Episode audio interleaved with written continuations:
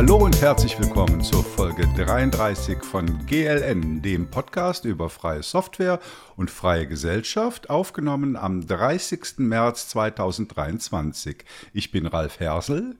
Mein Name ist Ferdinand Thomas. Und ich bin Leo Möller. In dieser Folge heißt es wieder drei Köpfe, drei Themen und ein Interview. Wobei es stimmt eigentlich gar nicht so genau, weil mir ist nichts Schlaues eingefallen. Deshalb habe ich ähm, mehrere kleine Themen mitgebracht. Ich hoffe, die sind trotzdem interessant. Ja, äh, dann sind wir wieder in der vollständigen Besetzung äh, zu dritt. Ähm, Leo, wie läuft's bei dir? Wie geht's dir? Ja, soweit äh, ganz gut. Ähm, kämpfe immer noch mit meinen Zähnen, aber das ist quasi so eine Dauerbaustelle seit einem Jahr. Aber ich glaube, Ferdinand, du warst auch irgendwie jetzt bei der Wurzelbehandlung oder so, oder? Ja, und da kommt noch was hinterher im, im Mai. Okay, ja, ich kenn's, ich kenn's. Ja. Und das ist halt hier in der Schweiz wird es dann auch gerade alles immer teuer, weil du musst hier alles selber bezahlen. Zahn, äh, keine Zahnarztkosten sind von der Krankenversicherung gedeckt. Also hier muss man auch zuzahlen, wenn man es ordentlich haben will, sage ich mal. Ja, zuzahlen wäre ja noch okay, aber ich glaube, ich habe jetzt im letzten Jahr irgendwie 30.000 Franken für meine Zähne investiert, von daher. Ich dachte, Ouch. ich könnte das jetzt toppen, kann ich aber nicht. Vergiss es, vergiss es. Ich komme also nur auf 2000 oder so. Ja, insgesamt habe ich bestimmt schon einen Tesla im Mool, obwohl ich Tesla eigentlich gar nicht mag.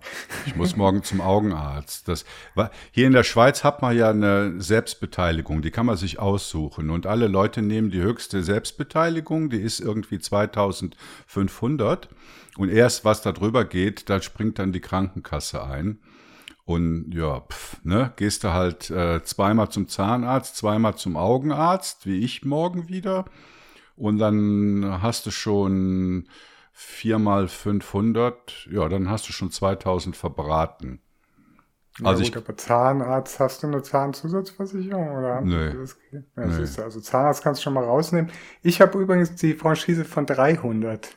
Ach, die so niedrigste. Ja, genau. Und fahre ich seit Jahren mit und fahre damit sehr gut. Also ich habe irgendwann mal ausgerechnet, habe da tolle Kurven und na, ich habe keine künstliche Intelligenz dafür benutzt, sondern einfach nur so ein Spreadsheet. Und da war Excel, Excel, die künstliche Nein. Intelligenz, die wird uns alle beherrschen. Ja, da kommen wir dann später noch zu in, in diesem Podcast. Naja, also hören wir auf jetzt über hier alte Männer, äh, alte, ja. zwei alte Männer und eine mittelalte Frau reden über Krankheiten. Ja, eine Stunde lang. Ihr armen Hörerinnen ja. und Hörer. Ja, aber ansonsten ist alles topfit. Also ich bin da auch, äh, es ist, glaube ich, so langsam Land in Sicht, sage ich mal. Ähm, ja, genau. Und äh, freue mich schon auf die Folge. Und Ferdinand, hat sich deine amerikanische Frau eingelebt? Ja, sie lernt noch Deutsch äh, ganz langsam vor sich hin, so wie sie es braucht und wie es im Alltag halt passiert. Ansonsten ja, wir sind hier sehr glücklich in dem kleinen Ort. Mhm. Äh, ich bin das letzte Mal, habe ich das erste Mal, seit wir hier wohnen, seit knapp anderthalb Jahren für zwei Tage das Ding verlassen. Und zwar bin ich nach Chemnitz gefahren zu den Chemnitzer Linux-Tagen, die ja erfreulicherweise mal wieder unter Live-Bedingungen stattgefunden haben. War ein sehr schönes Erlebnis mal wieder. Allerdings habe ich mir eine schwere Erkältung mit nach Hause gebracht. Das gehört dazu, die, ne? Die, ja, ja, die ich jetzt gerade hinter mir habe. Wobei ich glaube, ähm, das ist mehr so FOSDEM und äh, Kongress, ne? Wo man sich Krankheiten FOSDEM, holt. FOSDEM auch. Äh, FOSDEM hast du immer nasse Füße. Das bleibt gar nicht aus. Aber ja, im Moment grassiert ja überall was und da habe ich mir halt was mitgebracht. Ansonsten bin ich fleißig bei Linux News am rummokeln oder beziehungsweise wir. Ich habe ja jetzt im Hintergrund einen fleißigen Admin, der sich da sehr stark einbringt. Das fing ganz langsam an und dann machte der immer mehr und mehr und äh, jetzt gibt's demnächst einen Relaunch. Dürft oh, ihr also yippie. gespannt drauf sein. Ja. Ja, stimmt, dir ist doch neulich der Server um die Ohren geflogen, ne? Da war doch was. Ja, das war, das ist schon ein Weilchen her. Äh, da sind mehrere Umstände zusammengekommen, die äh, dann zu einem fatalen Ergebnis führten. Ja. Da sind wir gespannt, ja. Ja, bei mir, also vielleicht hat sich die ein oder andere gewundert, warum ich heute keinen Artikel geschrieben habe. Äh, wir haben uns den 3CX-Virus eingefangen in der Firma. Was ist das für ein Virus? Habt ihr das Ist das ein nicht Telefonanlagenvirus? mitbekommen? Ja, ja. Ist noch gar, das? habt ihr das nicht mitbekommen? Ging doch durch Nein. alle Medien heute. Keine Ahnung. Was ist Also das? 3CX ist halt ein VoIP-Telefonie-Anbieter und Genau. äh, wir sind halt von irgendeiner iWay VPBX vor zwei Jahren auf 3CX umgestiegen und äh, bei dem also paar tausend Leute, die da dran hängen und ähm, da gibt es einen Web-Client, der ist okay und es gibt einen Android- und iPhone-Client, die waren nicht betroffen. Es gibt aber eine Windows-App von 3CX, die die meisten Leute verwenden bei uns. Und das ist eine Electron-App. Und Electron hat sich äh, irgendwie im letzten Release zwei äh, signierte DLLs eingefangen. Eine äh, ist die FFmpeg DLL und die andere weiß ich jetzt nicht mehr so genau, wie die heißt. Und die sind von, ähm, wie heißt die nordkoreanische Krypto-Hacker-Bude? Oh Gott, oh Gott. Äh, ähm, wie heißen die? Ähm, hier, wie heißt der aus der Bibel? Lut, ähm, ah. Ach, jetzt fällt mir der Name nicht mehr ein. du bist Äh, unser Levitian Bibelfreund. oder so. E- Egal, ich weiß nicht mehr. Auf jeden Fall, das ist diese bekannte äh, Kim Un Jong-un, wie heißt der? Kim Jong-un. Kim Jong-un oder der Lazarus heißt die Bude.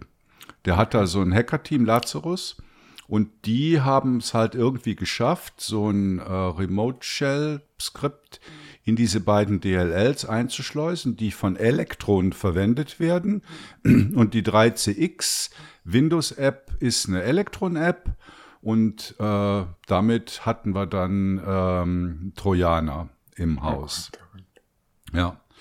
Und Ja. der macht jetzt Krypto, oder? Äh, nee, der gibt dir mal ein Einfallstor, damit du über die äh, Control- und Command-Server dann äh, irgendein Ransomware-Zeug in die Firmen einschleusen kannst. Und könnt ihr euch vorstellen, ne, was passiert alles auf Electron? Also das ist natürlich... Aber nur Windows, oder? Nicht Ja, kommt halt drauf an, was du gebaut hast. Ne? Also, ja, ich nehme an, nur Windows äh, oder ob generell alles, was auf Electron basiert, betroffen ist. Weiß ich nicht genau. Äh, die Informationen sind auch noch nicht so äh, informativ, dass man jetzt genau weiß, äh, worauf man gucken muss. Also wir hatten dann heute bei uns im Kontrollsystem, konnten wir halt sehen, oder wie die Anzahl der befallenen Maschinen da äh, sich aufsummierte und hochratterte. Und ja, deshalb hatte ich den ganzen Tag da mit Kommunikation zu tun oder den Leuten zu sagen, was sie machen müssen und so. Jo, das ist der Grund, warum ich heute nichts geschrieben habe. Klingt übel. Äh, was habe ich sonst noch? No Machine lasse ich mal aus. Äh, Firefox Wayland hat Leo dann ja heute direkt zugeschrieben. Wir hatten einige ähm, Leser, Leserinnen, die in letzter Zeit Probleme mit Firefox haben, so einge eingefrorene Tabs, nix geht mehr so richtig. Und da war dann so der erste Tipp, ja, dann mach halt mal ein neues Profil, also lösch, mach erstmal ein Reset und wenn das nicht hilft, dann mach ein neues Profil. Und dann kam die Leo und meinte, ja, ihr müsst halt gucken, ob Firefox auf X läuft oder auf X Wayland oder richtig auf Wayland. Äh, hatten wir dann, ja nicht heute, sondern wann kommt das Ding raus? Am Samstag, also vorgestern, vorvorgestern hatten wir einen Artikel dazu. Und äh, äh, Leo schwört Stein und Bein, dass das Umschalten auf Wayland in Firefox das Problem löst. Oh, das habe ich nicht behauptet. ich sag nur, wenn du Wayland verwendest, dann solltest du möglichst auch native Wayland-Apps verwenden. Immer. Ja. Egal was. Ja, Alles andere ist Hanebüchen. macht Sinn. Also ich konnte es jetzt noch nicht testen, weil das war eben erst heute und hoffe, dass das Problem damit aus der Welt ist, weil das ist halt schon nervig, oder? Wenn dir der Firefox ständig einfriert und mhm. ich war. Dazu vielleicht noch ein paar Hinweise, die noch über Mastodon eingegangen sind, auch von einem Stefan. Ähm, und zwar unter Fedora hat er erwähnt, dass es dort auch nochmal spezielle Pakete gibt, die heißen Firefox-Wayland und Thunderbird-Wayland. Und die installieren ein angepasstes Profil, also wahrscheinlich einfach nur ein äh, .desktop-File, äh, wo dann halt diese Umgebungsvariable drin gesetzt ist. Und äh, ja, User von Fedora haben es dann sogar noch einen Schritt einfacher. Hm. Ja, ja, also ich werde das mal gucken, oder was denn jetzt die Lösung ist und was hilft. Und dann gibt es dann sicher auch noch ein, eine Ergänzung zu Lios Artikel oder vielleicht einen Nachfolgeartikel zu, wie man das vermeiden kann. Aber erstmal muss man jetzt, muss jetzt mal schreiben, wie man das mit dem 3CX-Virus vermeiden kann morgen, oder? Oh. So, das macht man doch immer nach so einer äh, Krisengeschichte, so ein Aftermath. Ja. So. Aber also, was willst du daraus lernen? Ich meine. Also der, der, der, wie heißt das Ding? Windows Defender. Und der hat das erkannt. Okay. Also wir haben erstmal, wir haben ja da auch so ein, so ein zentralisiertes Rollout. Also wir können über die, ja, ungefähr 1000 PCs, die wir da haben, das können wir zentral administrieren und einzelne Apps sofort ausschalten, löschen, geht nicht mehr. Mhm. Das haben wir dann auch direkt gemacht und zum Glück hatten die Leute eine Alternative, weil sie konnten die 3CX-App auf ihrem Smartphone verwenden oder im Webbrowser. Die waren nicht betroffen. War also von der Auswirkung nicht so schlimm. Ähm, ja, und ja, mal gucken. Ich weiß nicht, ob ich über eine Malware unter Windows bei uns einen Artikel schreiben will. nee, nicht wirklich. ja. Stimmt. Äh, ich habe aber noch mehr Gejammer, nämlich E-Banking äh, Zwei-Faktor-Authentisierung oder Authentifizierung. Ich habe bei meiner Bank äh, so ein, wie nennt man das, Token-Generator, so, ein, so einen kleinen Taschenrechner für den zweiten Faktor. Und da war jetzt Batterie leer, neue Batterien rein, tut nicht mehr das Ding, kommt mit irgendwelchen kryptischen Fehlermeldungen hin und her. Und in meiner Not, weil wir haben ja Ende des Monats und ich musste ja Rechnungen bezahlen, habe ich mir dann zähneknirschend die Authentiz Authentifizierungs-App von der Bank, also in dem Fall von der UBS, runtergeladen. Äh, da musste dann noch ein paar Tage äh, warten, weil sie schicken dir dann per Post noch ein äh, Rubbel los, hätte ich fast gesagt, ein, eine Pin zu, die du da frei rubbeln kannst. Ähm, deshalb kann ich jetzt wenigstens wieder auf mein eigenes äh, Bankkonto zugreifen. Und dann haben wir ja auch noch unseren Verein, also GNU, den GNU Linux CH Verein, haben wir ja ein neues Konto bei der Avera Bank. Und da ist es so, äh, da kommst du auch nur über Rubbellos oder über eine eigene Android-App, äh, kommst du an den zweiten Faktor ran. Führt dazu, dass Leo gar keinen Zugriff aufs Vereinskonto hat.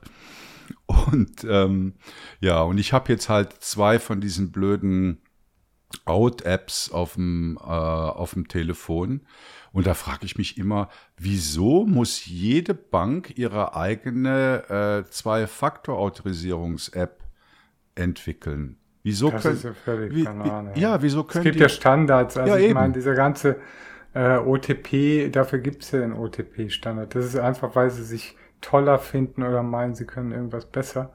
Und im Endeffekt machen sie alles Gleiche. Ja, vor allen Dingen, dass äh, bei der UBS gibt es fürs E-Banking gibt es eine separate App. Und für diesen äh, äh, zweiten Faktor haben sie auch eine separate App.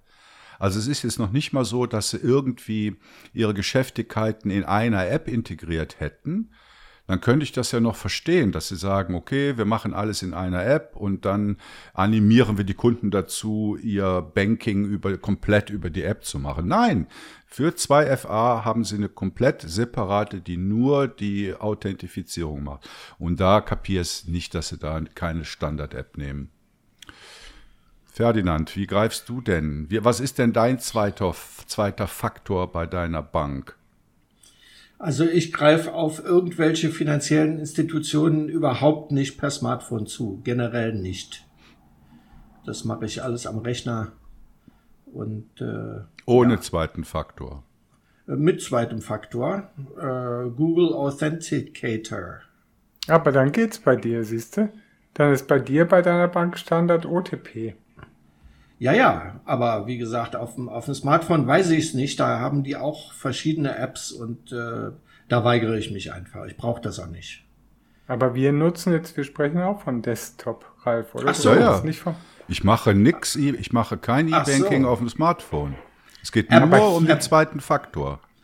Ah ja, verstehe. App hörte sich so nach Smartphone an. Ja, weil du brauchst dann halt eben, das ist bei uns eben anders. Du brauchst dann, das geht dann nicht wie bei dir zum Beispiel mit Google Authenticator, was ja cool wäre. Also Google Authenticator ist nicht die tollste OTP-App, aber ich sag mal mit irgendeinem OTP-Client, sondern die verpacken das dann in irgendeine noch mal eine proprietäre App, die dann nur auf Android läuft oder auf, äh, auf iOS. Und ja, ich kann dann mit meinem Ubuntu-Phone zum Beispiel schon mal nicht drauf zugreifen. Ja, da steht halt dann der Name der Bank drauf, deswegen ja, genau. das. Das ist der also, einzige Grund. Ihr Im seht, Google Play Store sind sie vertreten mit ihrem Namen und gut ist. Mehr wollen die da nicht. Ja.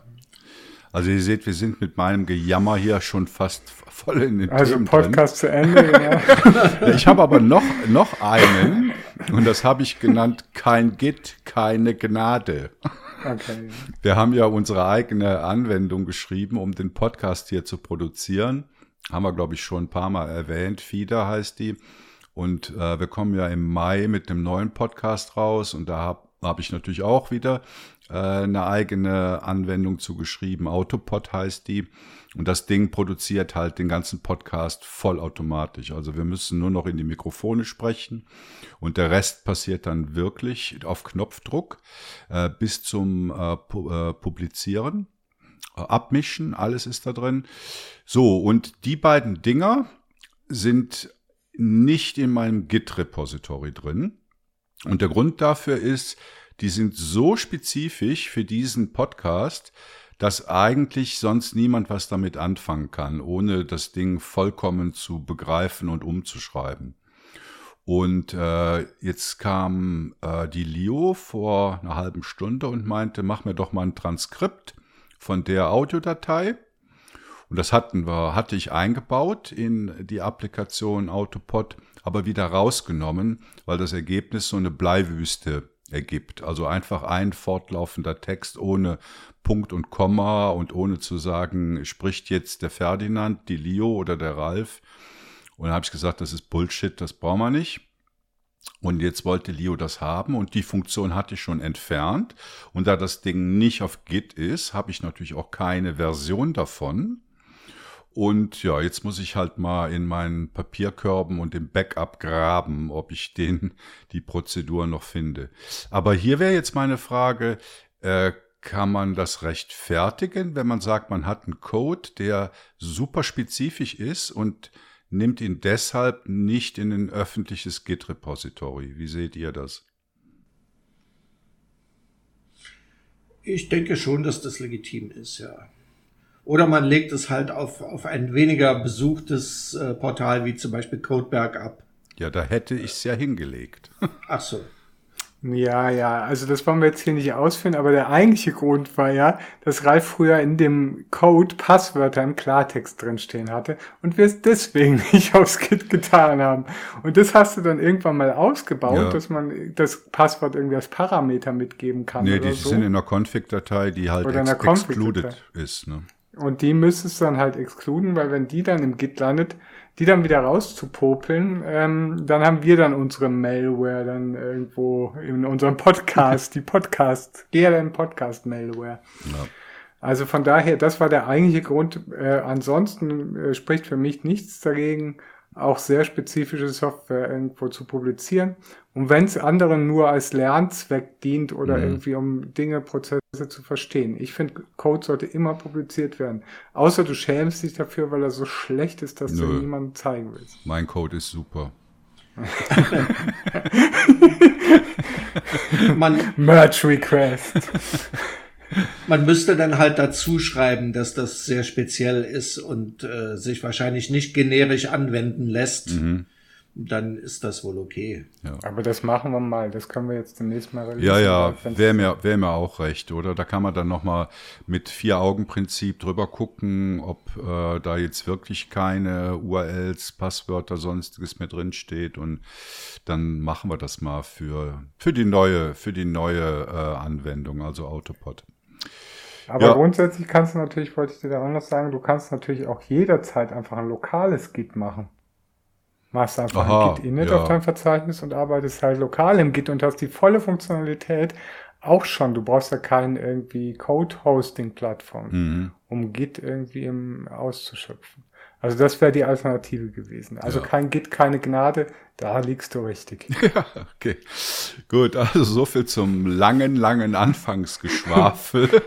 Kommen wir zu den Hausmitteilungen und da fangen wir natürlich mit dem Wichtigsten an, unserem Spendendank.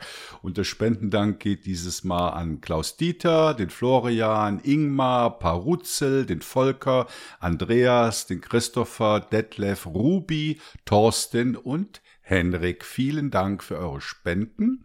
Und die habe ich jetzt auch nur von unserem neuen Spendenkonto äh, genommen, weil aufs alte habe ich ja aus eben erwähnten Gründen keinen Zugriff mehr.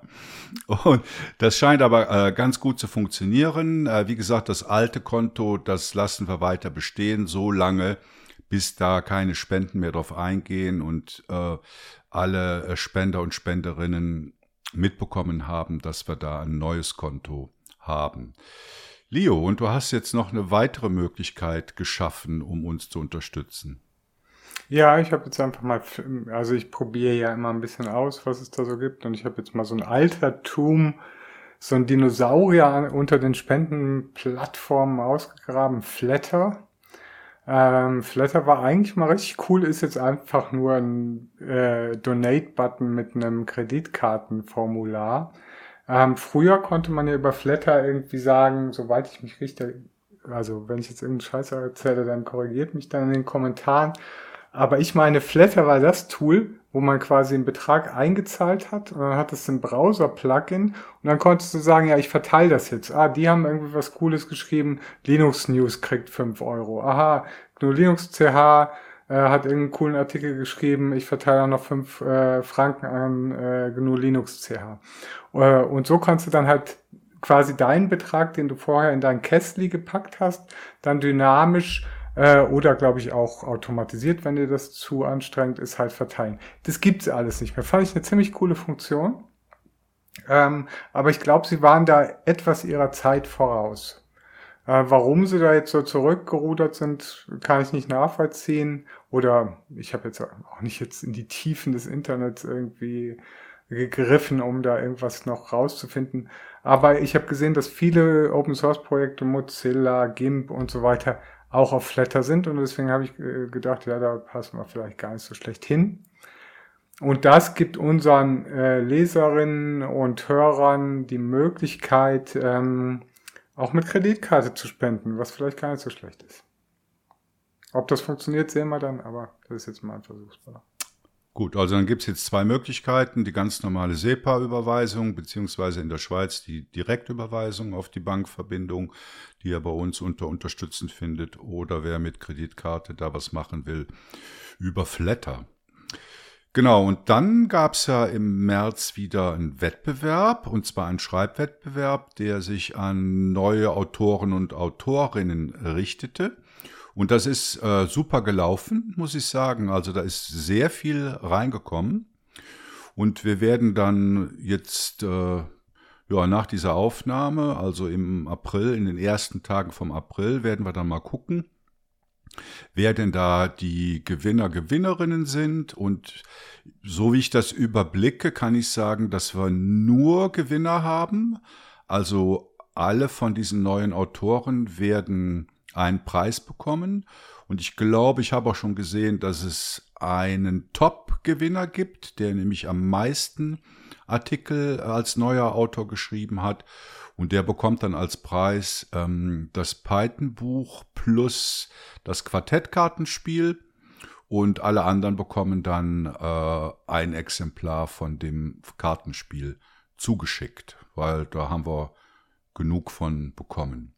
Also vielen Dank. An, nur Was? Gewinner, nur Gewinner. Es Bei uns gibt nur, nur Gewinner. Gewinner. ja.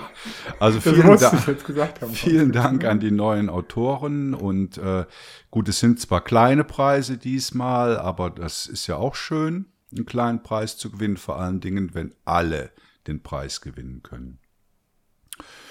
Ja, das waren die Hausmitteilungen. Und dann kommen wir zu den Themen. Und wir äh, steuern ja jetzt hart auf den Frühling zu. Und was macht man im Frühling, Ferdinand? Man geht in die Eisdiele. Genau. dank, dank, danke für die fantastische Überleitung, mein lieber Ralf. Du übertriffst dich mal wieder. Ja, kann man nicht anders sagen. Ähm, um es aufzuklären, mein Thema heute heißt Vanilla OS. Und obwohl es um Vanille geht, kann man es nicht essen. Ähm, der Aufhänger ist Immutable. Das ist die neueste Sau, die seit Monaten durchs Dorf getrieben wird. Ähm, bedeutet ein unveränderliches Dateisystem was auf unterschiedliche Weise von verschiedenen Distributionen dann hergestellt wird. Ähm, das Ganze wird angetrieben von Enterprise-Distributionen wie Red Hat und OpenSUSE. Aber es gibt auch vermehrt Distributionen, die das rein für den Desktop-Betrieb äh, vorantreiben. Und eine davon und eine für mich oder die vielversprechendste für mich ist Vanilla OS. Vanilla OS wird oder wurde im letzten Jahr entwickelt als geschlossene Beta. Am Ende wurde es dann geöffnet und hinter dem Ganzen steht ein italienischer Entwickler namens Mirko Brombin, der vielleicht den Gamern unter euch bekannt ist durch die Software Bottles.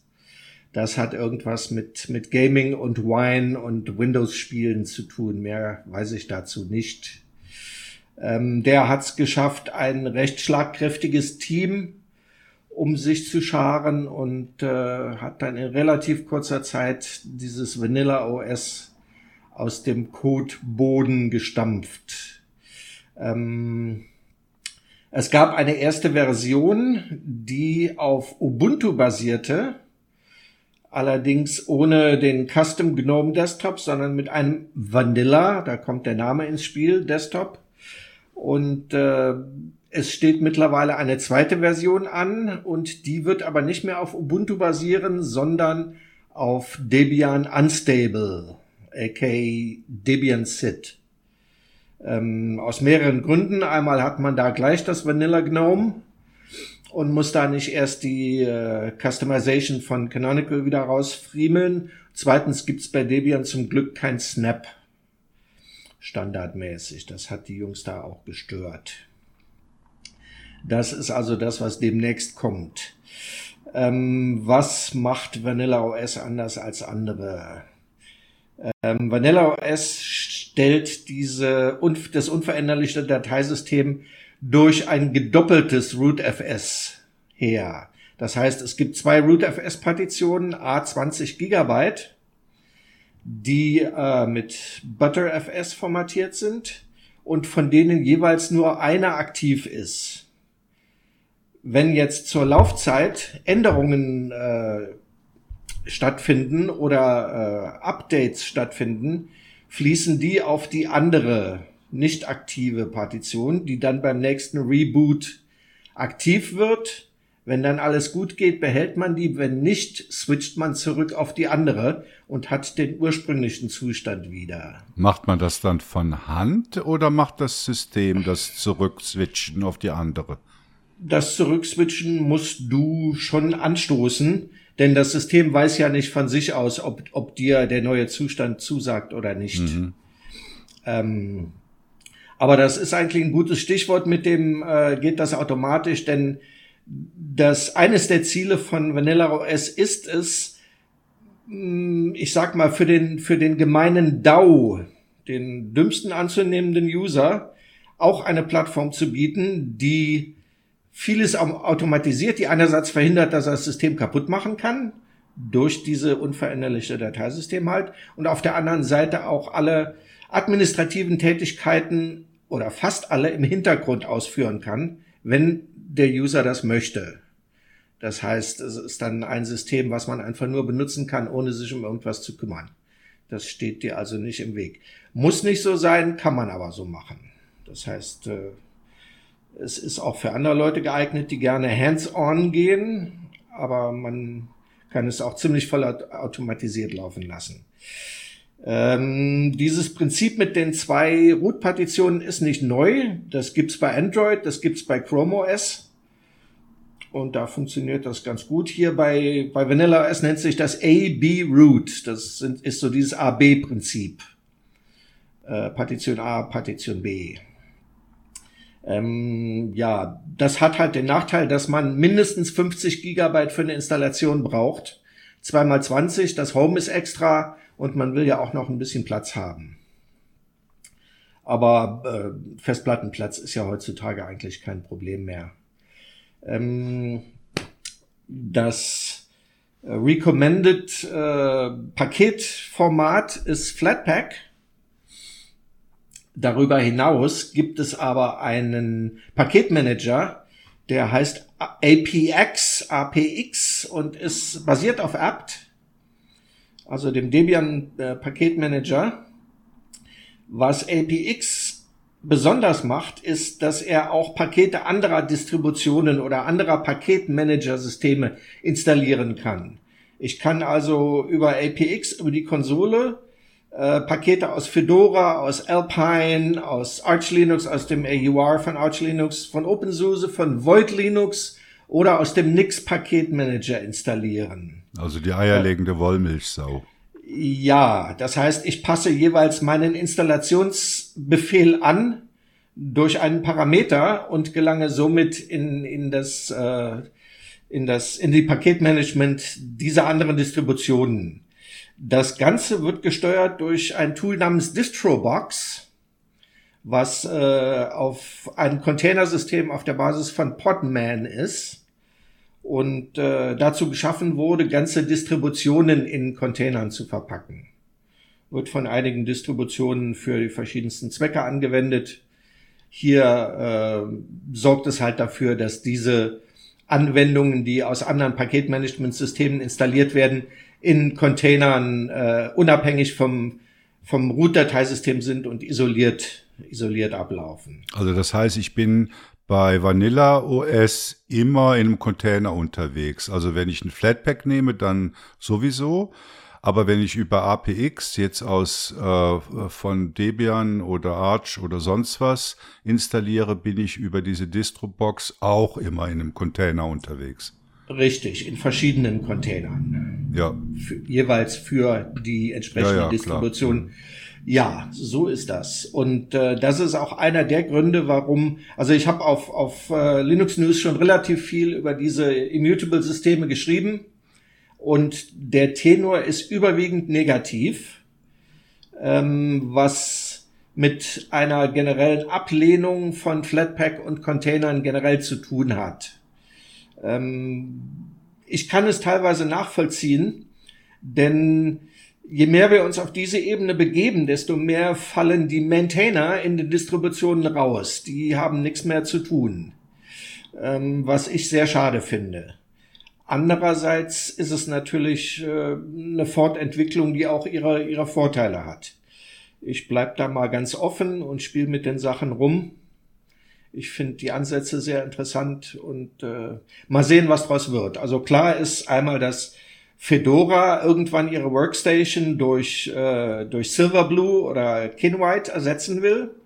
Bei OpenSUSE steht das für das Jahresende auch an, dass aus dass OpenSUSE dann auf, auf dieser ALP-Plattform basiert, die quasi ein Micro von, von Micro OS äh, basiert ist. Und äh, ja, mal schauen, wo das hingeht. Gerade bei OpenSUSE haben ganz viele Anwender geweint und sie müssten jetzt sich eine, dann eine neue Distribution suchen. Und ich sage, naja, warte doch erstmal ab, was das wird. Aber wie gesagt, dieser, dieser Punkt mit den, mit den Maintainern, die ja quasi das Bindeglied zwischen dem Entwickler und dem Anwender darstellen und auch quasi die Richtlinien der Distribution umsetzen, was ja zum Beispiel bei Debian äh, immer ein Thema ist, da viele Pakete den Richtlinien entsprechend angepasst werden, damit sie keine unerwünschten Dinge tun, der fällt dabei natürlich raus. Hm. Ja. Das ist mir noch nicht ganz klar, wie das wie das positiv ausgehen kann. Also ich Aber sag mal, Gejammer, Gejammer in der Community bei neuen Sachen, die hatten wir ja schon immer. Ich sag nur System D. Das ist auch eine rein menschliche Geschichte. Jeder möchte das behalten, ja. was er gerade hat. Und genau. Änderungen weckt immer Ängste und bla bla bla. Das ist klar. Das ist klar. Das, ich vermute auch, das ist großenteils äh, darauf zurückzuführen. Man hat sich eingerichtet, gemütlich in seinem Kämmerlein und jetzt kommt einer und schmeißt das alles um und man muss sich die Bauklötzchen wieder neu zusammensetzen und naja. Ja, vor allen Dingen, wenn dann tatsächlich bestimmte Rollen wegfallen, wie die des Maintainers, ne, dann ist es natürlich noch heftiger. Das, das halte ich für bedenklich, weil dann gibt es nur noch den Entwickler und den Anwender. Dazwischen gibt es keine regulierende Instanz mehr. Und der Entwickler weiß nur wirklich nicht, was speziell eine Distribution für, für Richtlinien hat, an denen sie, an die sie sich hält. Und äh, ich glaube nicht, dass die Maintainer, die jetzt bei Debian zum Beispiel äh, die Debian-Pakete äh, handhaben, dass die sich mit den Flatpaks abgeben. Und Leo sagt, Immutables sind die Zukunft. Ja, das ist unbestritten. Das ist unbestritten. Nur ob es eine gute Zukunft ist für allgemein, auch für Desktop-User, sage ich jetzt mal. Für, für Enterprise ist es ganz klar. Das, das, da gibt es bestimmte Ziele, die erreicht werden sollen. Das Ganze soll sicherer werden, das Ganze soll einfacher werden, das Ganze soll weniger Support auslösen, dadurch, dass die Leute nichts mehr kaputt friemeln oder nicht mehr so leicht kaputt friemeln können. Das ist eine klare Sache. Wie das am Desktop, ich glaube, das muss man trennen. Der Desktop ist noch mal eine andere Geschichte. Hm. Leo, ich wollte dir jetzt nichts in den Mund legen. Das ist gut, ja. nee, ich verstehe, also den Punkt, den Ferdinand jetzt gesagt hat, das verstehe ich natürlich. Also das kommt, äh, das hängt dann halt ein bisschen äh, mit Disziplinierung zusammen.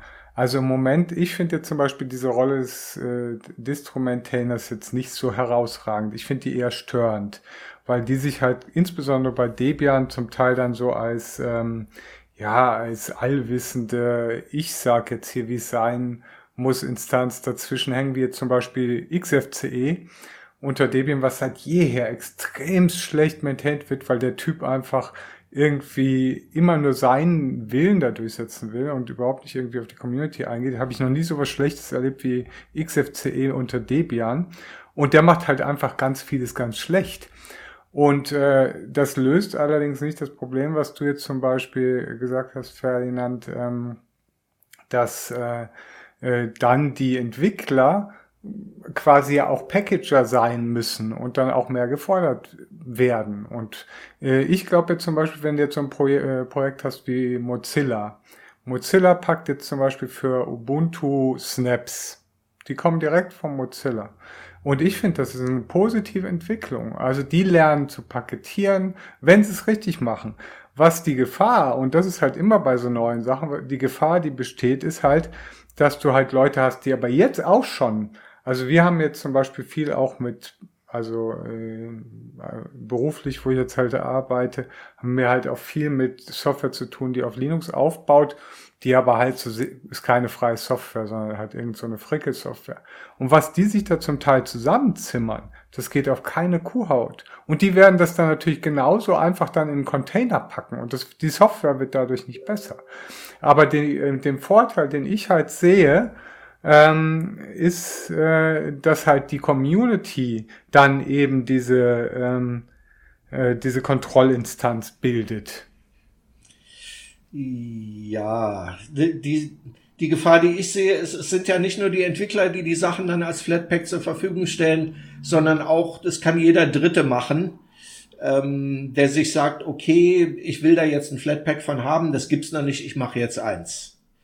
Da muss noch einiges geschehen. Auf FlatHub ist es ja gerade so, dass da mehr Kontrollmechanismen eingebaut werden äh, andererseits auch Verdienstmöglichkeiten für Entwickler oder Paketierer bestehen. Mal sehen, wo das alles hingeht. Ähm ja, aber da ist ja, also das ist natürlich nochmal ein ganz anderes Thema, aber äh, technologisch fängst du das ja ab. Also technologisch sorgt ja äh, äh, Flatpak dafür, dass eben genau das nicht passiert. Also du machst quasi ja einen Sicherheitsrahmen darum. Du packst die Applikation in einen Rahmen, aus dem sie nicht mehr so leicht ausbrechen können und nur auch bestimmte Rechte auf dem System erhalten. Also von daher, ich finde diesen Ansatz sehr interessant. Diese rechte Geschichte, die geht in beide Richtungen. Es gibt äh, Flatpaks, die haben fast gar keine Rechte, da musst du also erstmal eingreifen. Ähm, es gibt andererseits Flatpaks, die haben viel zu viele Rechte, die dürfen alles. Genau, aber das wäre dann die Aufgabe von FlatHub, da, und das ist zum Beispiel bei, ähm, bei Ubuntu Touch gibt's das ja auch. Also da gibt's ja den Open Store, ist eigentlich, da gibt's dann halt so Click-Apps, Click heißt dieses Paketformat. Ähm, und da äh, kannst du einfach normal deine Apps, die jetzt nichts auf dem System machen, die kannst du einfach hochladen, da gibt's eigentlich keinen Kontrollinstanz. Natürlich gibt's immer Leute, die drauf gucken, ob das irgendwie einen Mist macht. Also das macht einfach die Community, die Dev-Community.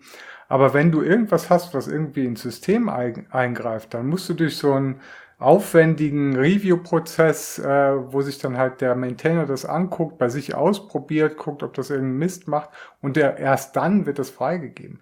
Meine App ist zum Beispiel ein, ein Host-based App-Blocker, äh, den, ich, äh, den ich da betreue ähm, für Ubuntu Touch und der schreibt halt die etc-Hosts-Datei um, weil das halt so ein DNS-basierter Adblocker ist. Äh, und der muss halt ins System rein. Der muss diese etc-Host-Datei umschreiben. Also der hat weitreichende Zugriff auf das System. Und das willst du vorher kontrolliert haben. Und das hat irgendwie bestimmt zwei Wochen gedauert, bis das dann irgendwie durch war.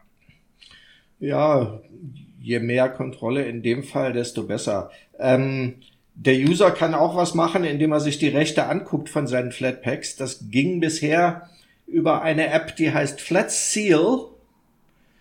Und äh, mittlerweile, was mich sehr freut, ist das in die System Settings von äh, KDE Plasma eingezogen mit Version oh. 5.27. Das heißt, in den System Settings gibt es einen Unterpunkt Anwendungen Flatpak und da kann man wie bei Flatseal für jedes für jedes Flatpak-Paket die Rechte einzeln anschauen und anpassen. Cool. Und da sind auch diese XDG-Portals drin, die ja äh, das rechte System nochmal von der anderen Seite aufgreifen. Und äh, ja, finde ich sehr gut. Für jeden, der an Flatpaks Interesse hat und KDE benutzt, kann sich das mal angucken. 527, 1 oder 2, da funktioniert das jetzt. Okay, und dann kommen wir auch schon zum nächsten Thema und bleiben bei den wirren Überleitungen und wir bleiben im Frühling, wenn der Frühlingswind in Lios Curly Hair weht.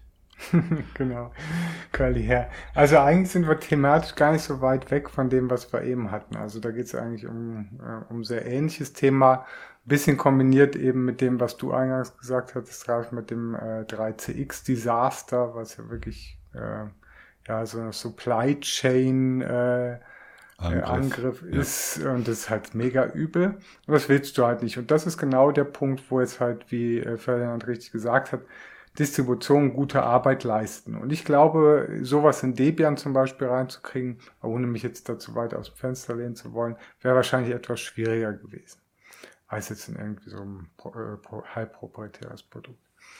Genau, aber worum es mir jetzt geht, ist eigentlich eher der Umgang mit so Sicherheitslücken. Und da gab es jetzt eigentlich eine aktuelle, gibt es gerade jetzt einen aktuellen einen Fall dazu oder so ein der Daniel äh, Steenberg, der Entwickler von Curl, daher das Curly Hair, ähm, hat jetzt halt angekündigt, dass er Sicherheitslücken transparenter kommunizieren möchte und in Zukunft halt nicht mehr so ein Zwischenkanal dazwischen hängen will. Das war bisher so, also es gab so eine Distro-Mailing-Liste, da waren alle, konnten sich alle Distributionen halt einschreiben und die haben von solchen Sicherheitslücken vorher erfahren, um ihnen die Gelegenheit zu geben, ähm, die Sachen äh, halt bei sich schon mal zu patchen und dann haben sie irgendwie, sage ich jetzt mal, so eine Karenzzeit gehabt von fünf Tagen oder vielleicht, ich weiß es jetzt nicht genau, aber irgendwie ein paar Tage. Äh, dann konnten sie halt die Patches releasen und erst dann wurde die Sicherheitslücke publik gemacht und dann gab es quasi am gleichen Tag schon die Patches für, für diese Sicherheitslücke. So wird das bisher üblicherweise gehandhabt in ganz vielen Projekten und das hat sich eigentlich bewährt und er möchte das jetzt nicht mehr machen. Und er argumentiert halt, dass halt ähm, Sicherheitslücken, wenn die bekannt werden, dann sollten die halt sofort transparent kommuniziert werden. Und das ist jetzt halt so ein bisschen so eine Diskrepanz und deswegen passt das eben thematisch auch ganz gut zu dem, was wir eben vorher hatten, mit dem, was äh, Ferdinand gesagt hat, was macht denn der Maintainer der Distribution? Er hat eine wichtige Rolle, wenn er sie gewissenhaft wahrnimmt und nicht irgendwie äh, seine Machtposition ausnutzt, wie ich ja vorhin erwähnt habe, dass es das auch gibt. Negativbeispiele gibt es leider immer ähm, hat er eigentlich die Rolle dieser Kontrollinstanz und auch eine Selbstverantwortung, dass da halt kein Mist passiert und dann halt die Updates zeitnah zur Verfügung stehen. Das ist quasi der Job. Und ähm, das möchte er jetzt halt abkündigen und da wollte ich euch jetzt halt mal fragen, was haltet ihr davon, wenn jetzt halt einfach da dieser Zwischenschritt wegfällt und dann quasi einfach nur Sicherheitslücken sofort rausgeblasen werden und die Distribution quasi keine Chance haben. Die sind dann immer am Hinterherhecheln. Oh nein, schon wieder eine Sicherheitslücke, jetzt müssen wir schnell aktiv werden. Ähm, was haltet ihr von dieser Vorgehensweise? Naja, ich sag mal, die alte Regelung hatte ja bestimmt auch einen Grund. Natürlich, die hat den Grund, dass Sicherheitslücken nicht ausgenutzt werden können, bevor ein Patch da ist. Ja, aber wenn ich das jetzt richtig verstanden habe, geht ja diese Patch-Aufforderung nicht direkt an diejenigen, die es patchen, sondern erstmal an diese, an die Distributionen. Bisher, und das möchte er nicht mehr so machen.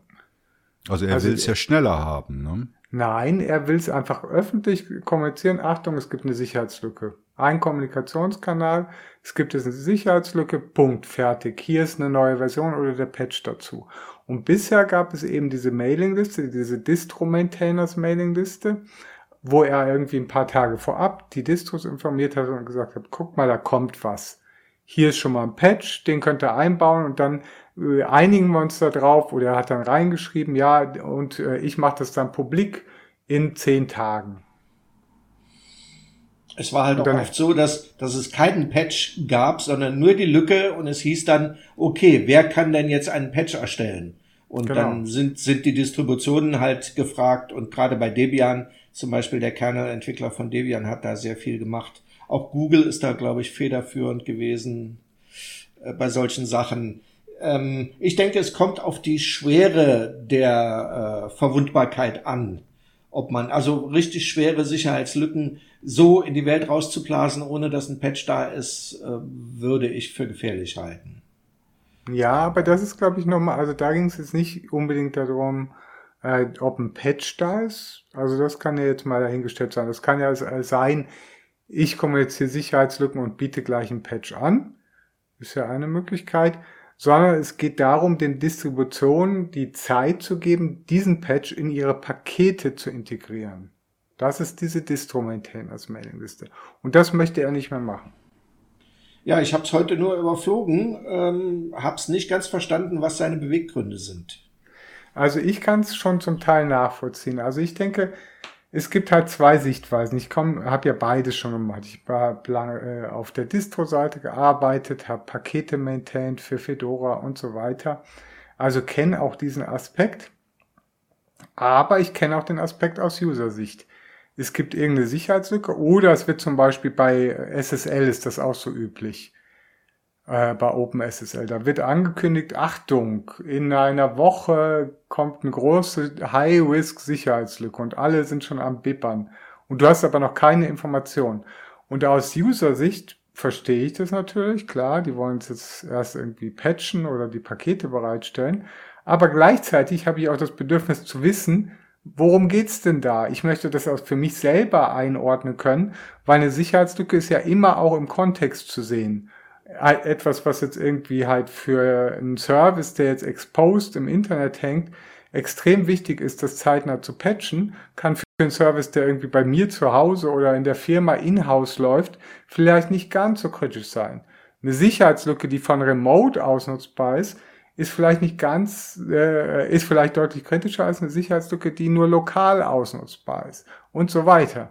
Also da diese, dieser Spielraum, den möchte ich natürlich haben und das kann ich nur einschätzen, wenn ich weiß, worum geht's denn da. Deswegen kann ich die Position von Daniel Steenberg auch verstehen, dass er das möglichst schnell transparent kommunizieren möchte. Aber andererseits ist es doch so, wenn keiner von der Lücke weiß, außer jetzt den Leuten, die auf dieser Distro-Maintainer, ähm, Distro-Mailing-Liste sind, dann muss man sich ja keine Sorgen machen, weil das finde ich am besten. Ja, weil das die, ist tatsächlich die, die Wahrscheinlichkeit, dass da ein Angriff kommt, äh, ist, eh, ist wesentlich kleiner, als wenn die Lücke bekannt ist, aber nicht geschlossen. Ja, und das ist genau meine Empfehlung auch. Äh, also da sprichst du mir wirklich aus der Seele, Ferdinand, weil das finde ich den sinnvollsten äh, Weg, damit umzugehen. Intern macht eine Distro-Maintainer-Liste oder sprecht euch in den Projekten ab, sagt, okay, wir haben hier was, wir müssen das irgendwie lösen, löst es und dann, wenn es gelöst ist und der Patch zur Verfügung steht, kommuniziert es und liefert es gleich mit aus. Dann braucht man sich vorher keine Gedanken zu machen und nicht irgendwie eine Woche lang zittern und schon mal irgendwie ein Patch-Day planen, obwohl man gar nicht weiß, ob das denn jetzt irgendwie so kritisch für mich ist oder nicht. Also, also das finde ich wirklich den besten Weg. Hm.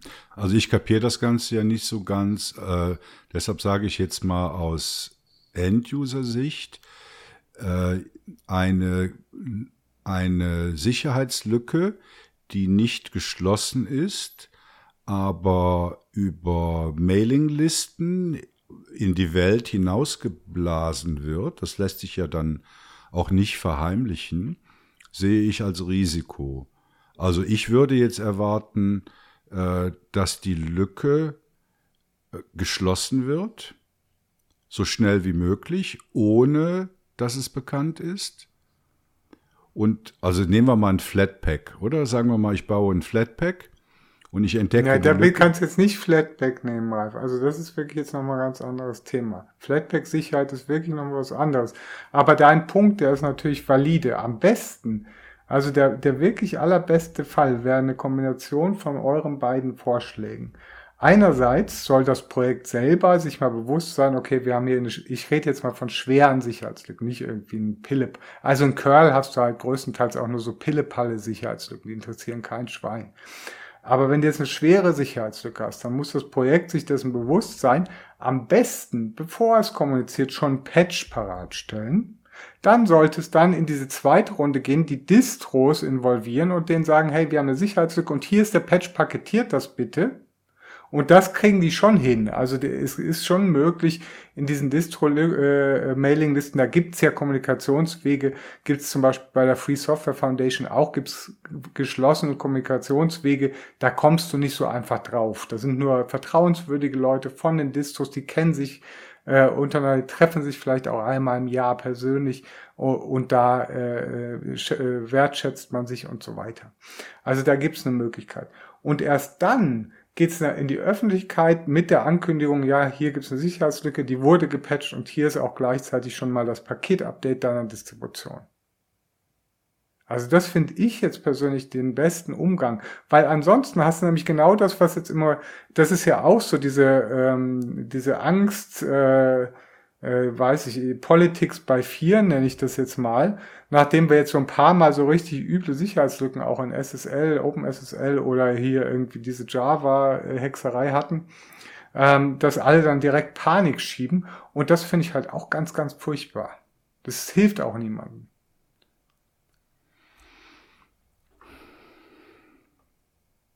Einmal tief durchatmen, quetschen. Weiter geht's. Weiter geht's. Es macht, es macht niemand eine coole Überleitung. Doch, ich habe eine. Ich habe eine. Äh, und zwar ein Insider. Ein Insiderwitz wird das jetzt. Ähm, ihr habt es vielleicht mitbekommen, äh, dass Mastodon im März die Grenze von 10 Millionen Anwender, Anwenderinnen überschritten hat. Das habe ich heute im Binärgewitter-Podcast gehört. Und damit gehen schöne Grüße an Ingo Ebel und das Binärgewitter-Team raus. Wie gesagt, war ein Insider. hört euch die letzte Folge von binärgewitter.de an, dann versteht ihr den Witz. Äh, ja, weniger ein Witz ist, dass äh, jetzt diese Woche Gordon Moore gestorben ist. Und wem Gordon Moore nichts sagt, dem sagt vielleicht das Moore'sche Gesetz, Moore's Law, etwas. Also der Gordon Moore ist mit 94 Jahren auf Hawaii gestorben und er ist der Gründer der Firma Intel. Äh, Intel hat er 1968 zusammen mit Andy Grove und Robert Noyce gegründet, aber Moore's Law wurde schon drei Jahre vorher, nämlich 1965, postuliert. Und postuliert ist eigentlich das falsche Wort und Gesetz ist eigentlich auch das falsche Wort, sondern es handelt sich eigentlich um eine Beobachtung. Ähm, Ferdinand, sagt dir Moore's Law etwas?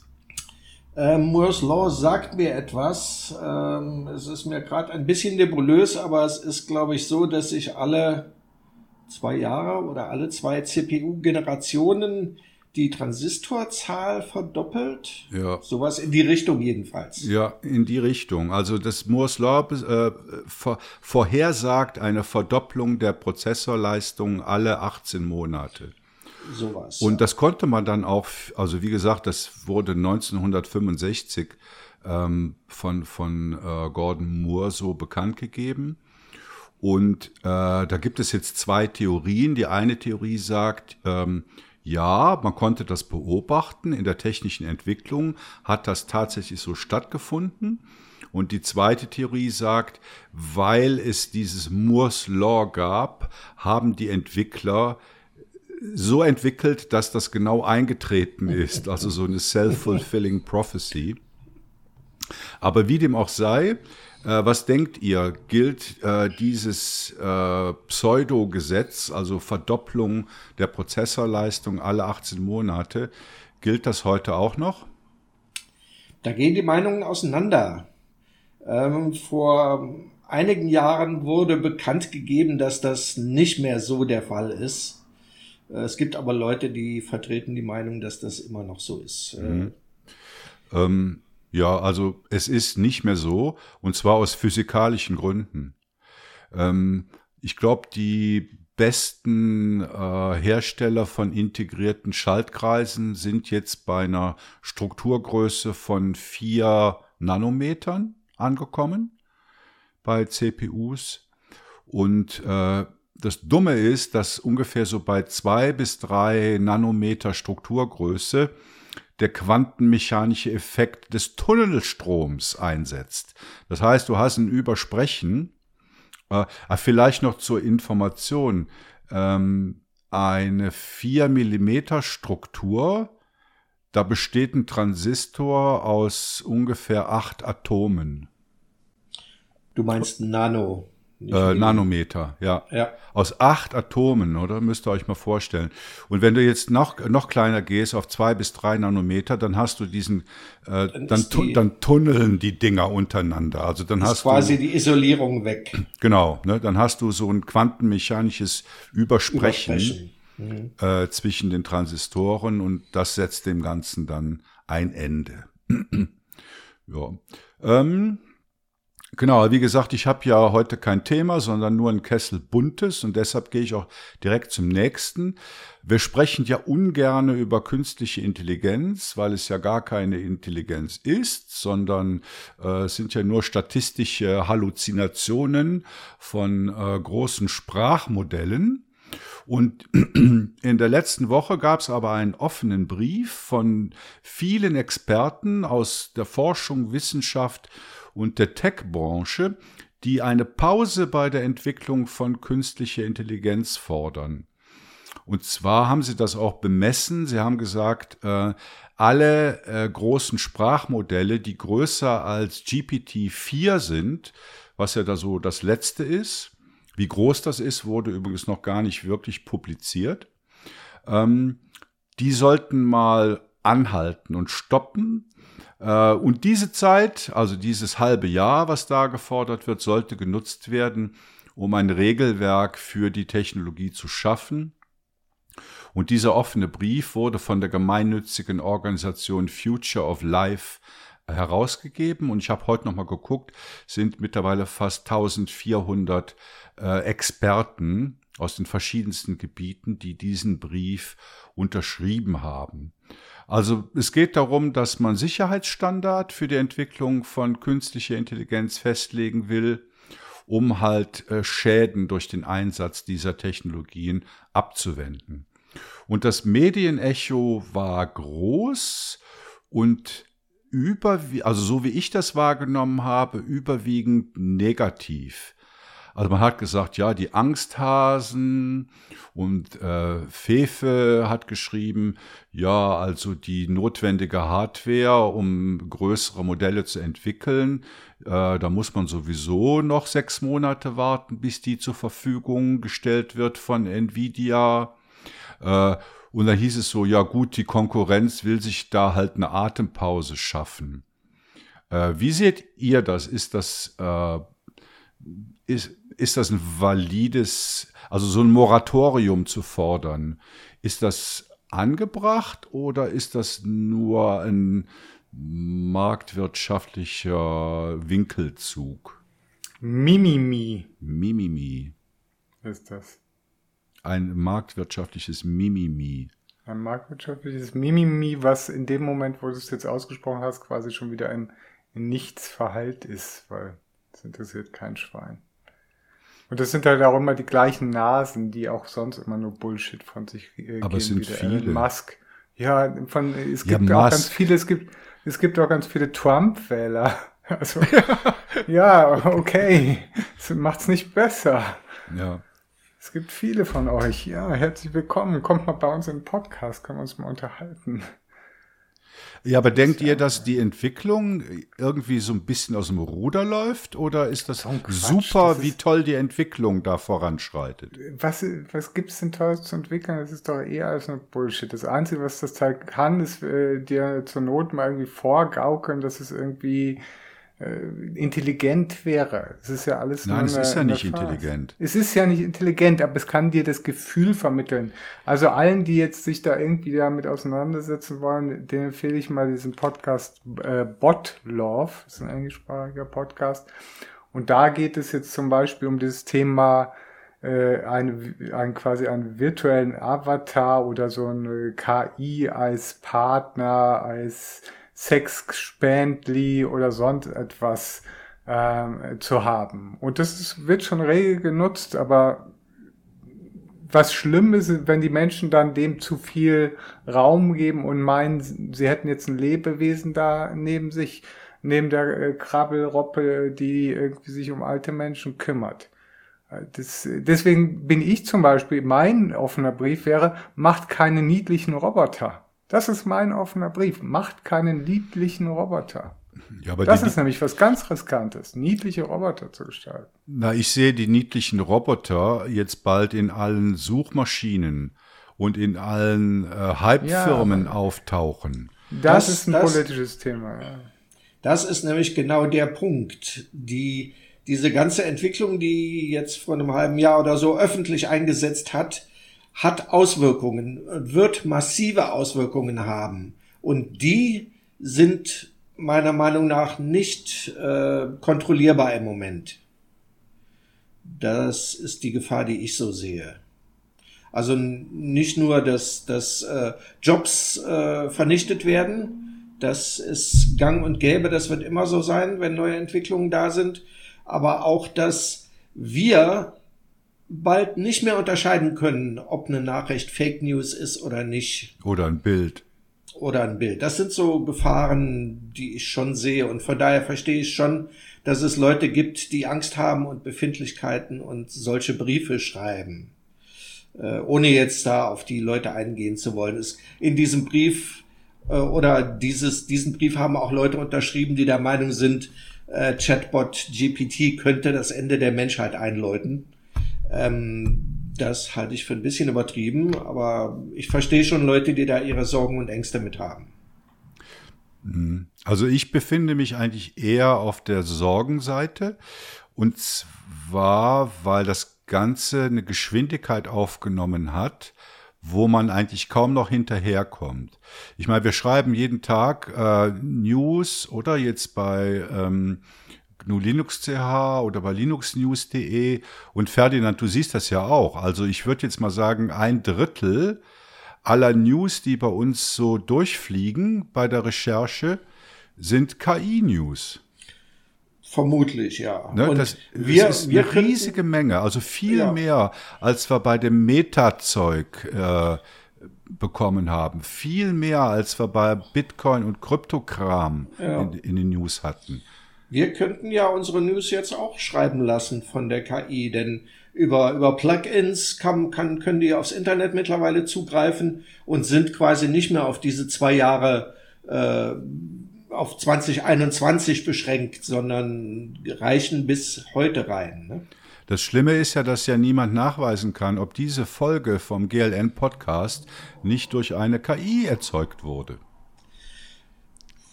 Ja, wir, wir, wir, wir sind heute viel lustiger als sonst. Deswegen gehe ich das sogar davon.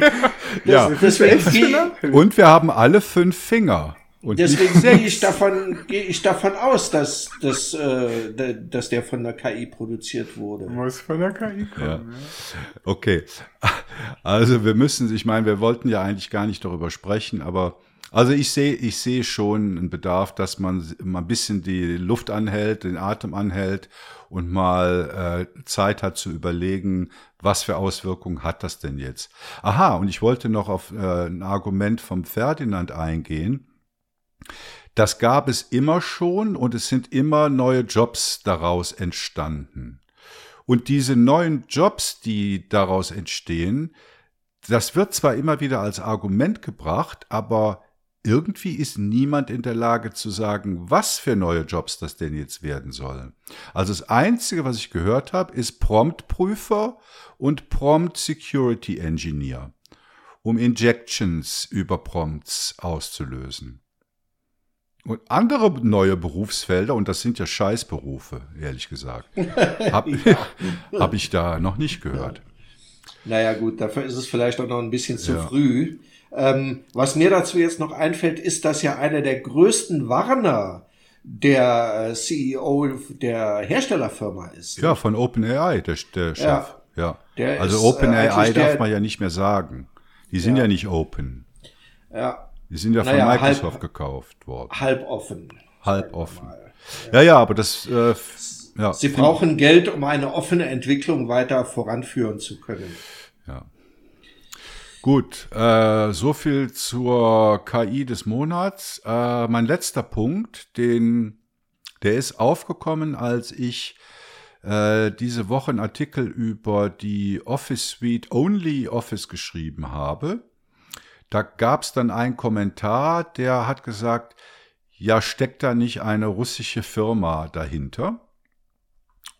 Und äh, tatsächlich ist es so, dass die Firma hinter OnlyOffice, das ist die Ascensio System SIA, ihren Hauptsitz in Riga, also in Lettland hat und ein Tochterunternehmen der russischen Firma New Communication Technologies ist, die äh, aber vor zwei Jahren schon in P7 Office umbenannt wurde und die sitzen in Nizhny Novgorod, also in USA. Und dann habe ich noch was gefunden, äh, wo sich die Firma Soft Expansion, keine Ahnung, was das für eine Bude ist, die haben dann gesagt, ja, sie hätten sich das auch mal angeguckt, oder wo kommt denn dieses Only Office überhaupt her? Und äh, haben sie wohl Kontakt mit denen aufgenommen festgestellt, dass da, dass es da russische Wurzeln gibt, also eben diese P7 Office Bude in Russland. Und äh, die haben die auch aufgefordert, wie sie sich denn jetzt positionieren mit ihrer Firma. Also politisch ging natürlich um den Ukraine-Krieg. Und da gab es halt keine Rückmeldung dazu. Das ist jetzt alles ein bisschen anekdotisch. Ob das jetzt wirklich so stimmt, äh, kann ich nicht sagen. Ich habe dann aber auch noch gesehen, dass diese äh, Firma aus Riga, also diese Ascensio System SIA, Mitglied der Open Source Business Alliance ist. Und die einzige Frage, die ich äh, jetzt hier in dem Podcast stellen möchte, ist, ob solche nationalen Hintergründe eine Rolle spielen, wenn es um freie Software geht? Ganz klar, jein. ja. ähm, wo kommt Engine X her? Aus Russland. Da hat keiner was zu meckern, komischerweise. Ähm, ich habe letztes Mal über C-File geschrieben. Äh, das kommt aus China. Da kamen dann gleich die Kommentare, das sollte man nicht nutzen. Das ist aus China. Also, das ist alles ein bisschen zwiespältig. Ich denke, man kann schon gucken, wer steckt wirklich dahinter und äh, wie sind die, mit wem sind die liiert, aber ansonsten eher nein. Ich kann mich erinnern, es gab vor Jahren mal eine Diskussion über schwarze Listen. Und ich, wenn ich mich recht erinnere, jetzt spontan ging es, glaube ich, darum, zu welchem Zweck freie Software denn eingesetzt werden darf. Also darf man freie Software verwenden, um Atombombenpläne du zu hast zeichnen. Du hast ja nur eine Frage. Du hast ja nur eine Frage, oder? Du hast ja, ja, aber Frage das jetzt quasi schon verspielt.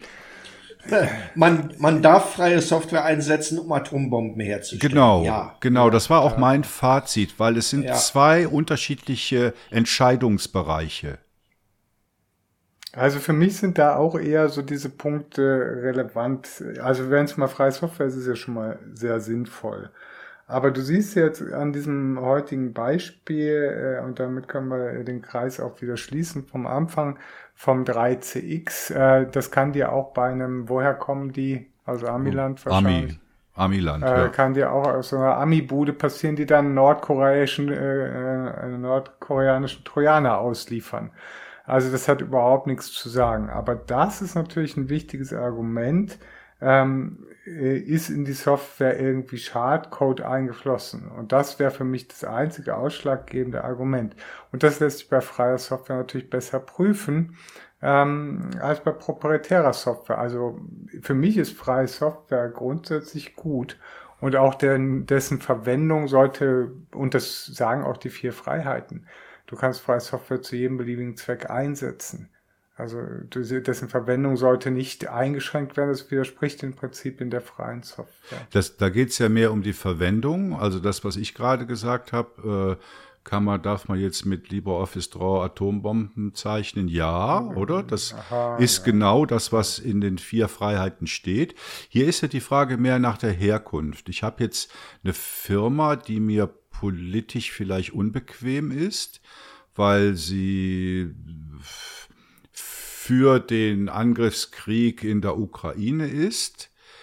Gut, aber äh, das ist ja dann Lobby, äh, Lobbyzeug. Also das ist dann ja wirklich eine relativ schwierige Diskussion. Willst du ein politisches Statement durch den Einsatz deiner Software machen? Kannst du natürlich machen, wenn du willst. Aber das hat natürlich auch keinerlei Auswirkungen.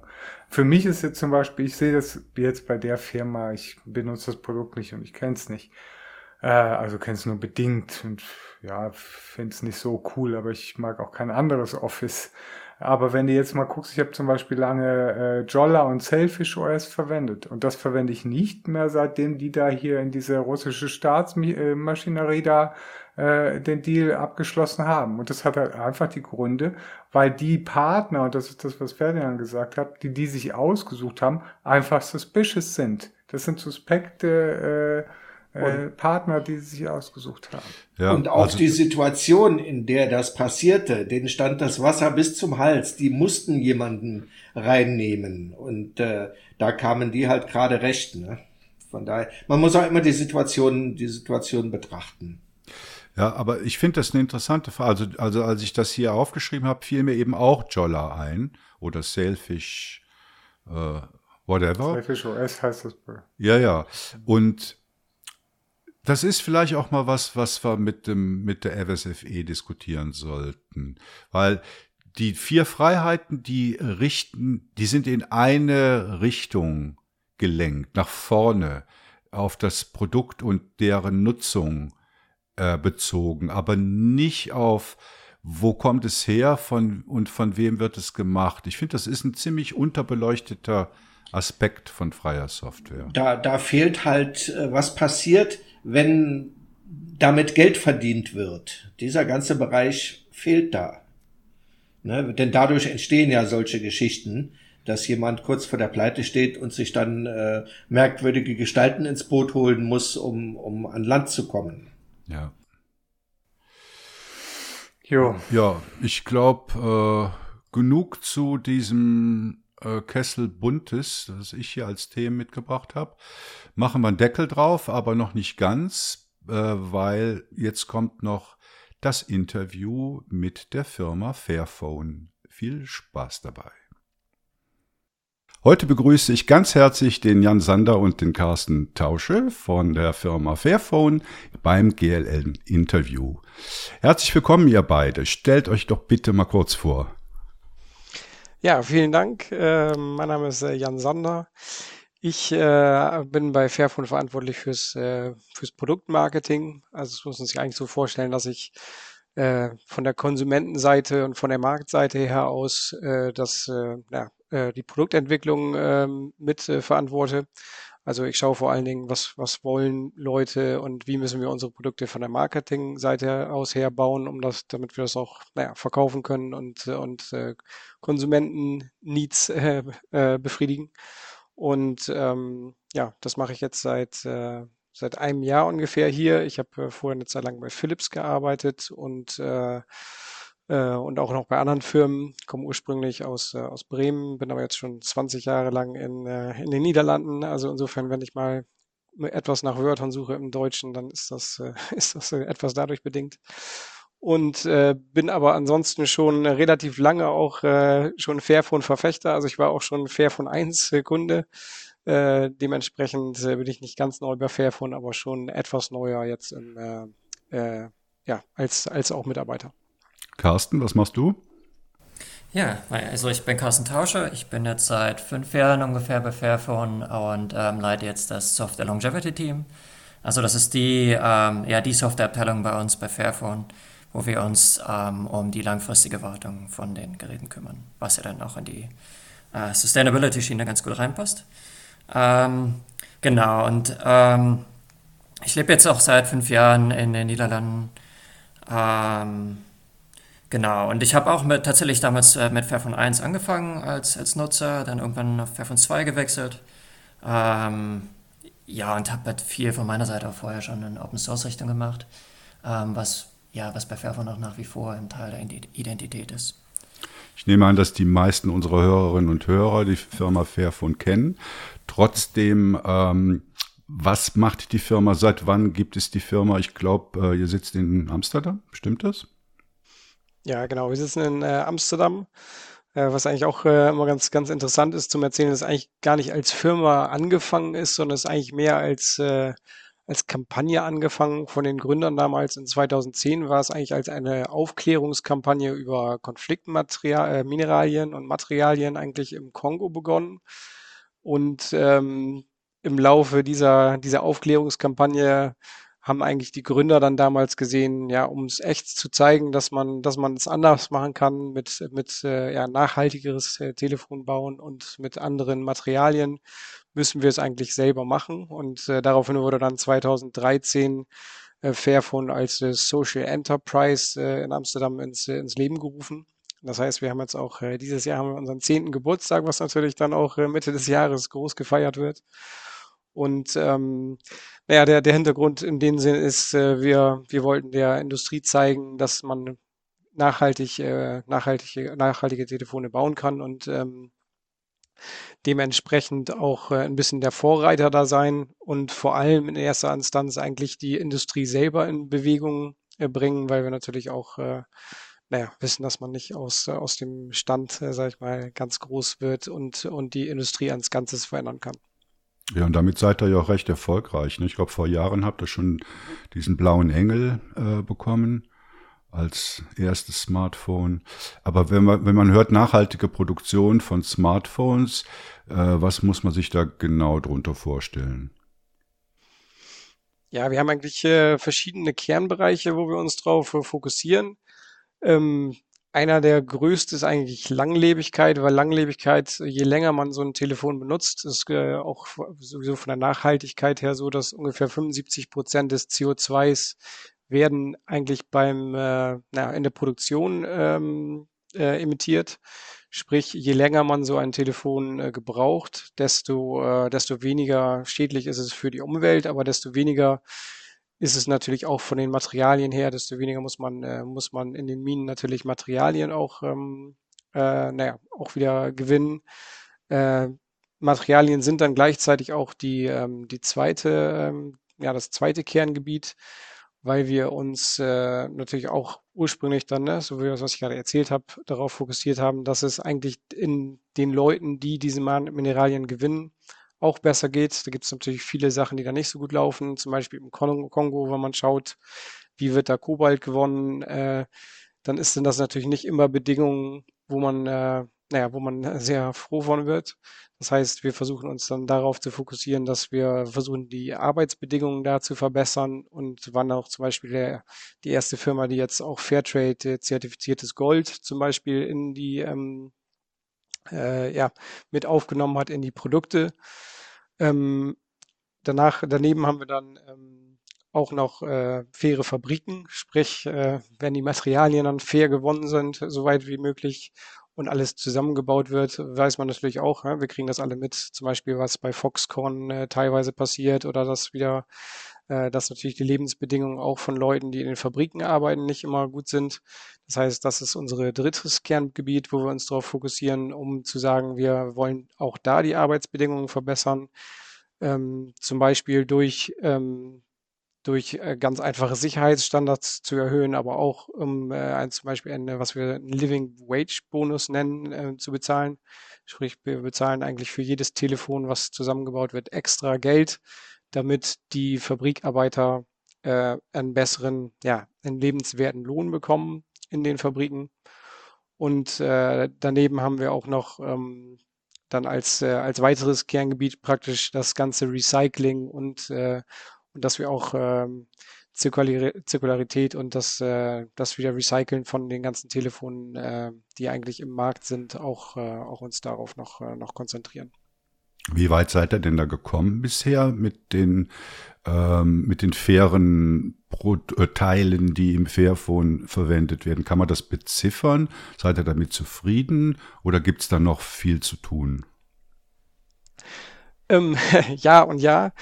Nein, es gibt natürlich immer noch viel mehr zu tun. Wir sind jetzt, glaube ich, beim äh, Fairphone 4, also unserem neuesten Modell, sind wir jetzt ungefähr, glaube ich, bei, ähm, bei 30, 40 Prozent ähm, von fairen oder recycelten Materialien und das sind äh, Fokusmaterialien. Also wir haben insgesamt 14 Fokusmaterialien, wo zum Beispiel Gold, aber auch Tungsten und Kobalt und ähm, ja, Lithium, aber auch ähm, zum Beispiel seltene Erden und, und solche Sachen drin sind.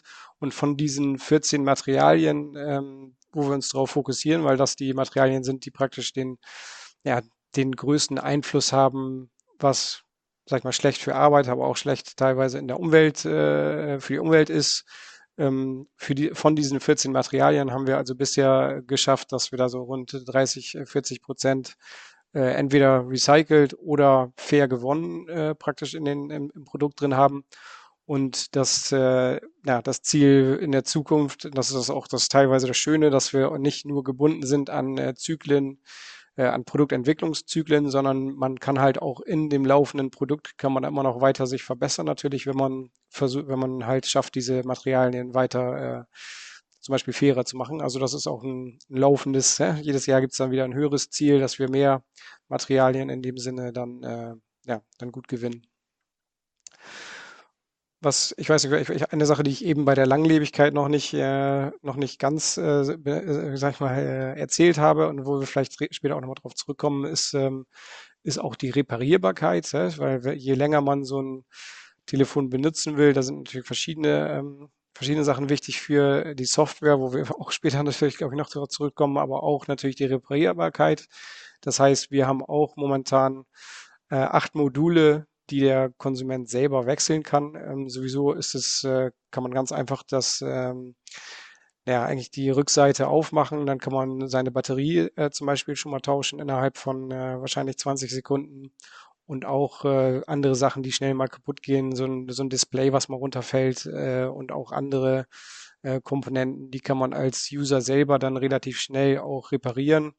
Und äh, das trägt natürlich auch dazu bei, dass, dass man nicht äh, das neue Telefon wieder braucht, weil die Batterie irgendwie schlechter wird. Und äh, das ist auch einer der großen, naja, großen äh, Komponenten im Langlebigkeitsbereich, wo wir uns, äh, wo wir auch die, führend sind.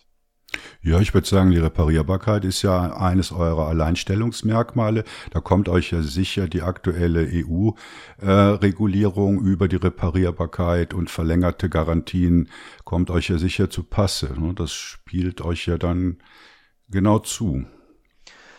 Ja, das spielt uns zu, aber da sind wir auch, äh, da waren wir auch mit äh, involviert. Also wir haben auch schon durchaus, ähm, durchaus Leute, die da auch ähm, äh, ja von unserer Seite aus äh, mit mit in teilweise den ähm, ja den den Arbeitsgruppen drin sind oder die da auch versuchen ähm, naja äh, ein kleines bisschen zu lobbyen bei der zum Beispiel bei der EU um dafür zu sorgen dass dass naja Reparierbarkeit aber auch andere nachhaltige ähm, ja, nachhaltige Sachen oder auch Dinge wie diese, ne, so einen lebenswerten Lohn zu bezahlen, dass das auch in Gesetze aufgenommen wird, weil das, äh, naja, im Endeffekt ist unser Ziel, dass wir versuchen natürlich die Industrie als, als Ganzes äh, ein kleines bisschen äh, zu verändern, ein kleines bisschen besser zu machen. Und da hat natürlich äh, der Gesetzgeber schon etwas mehr Möglichkeiten als wir äh, als, äh, naja, als Social Business.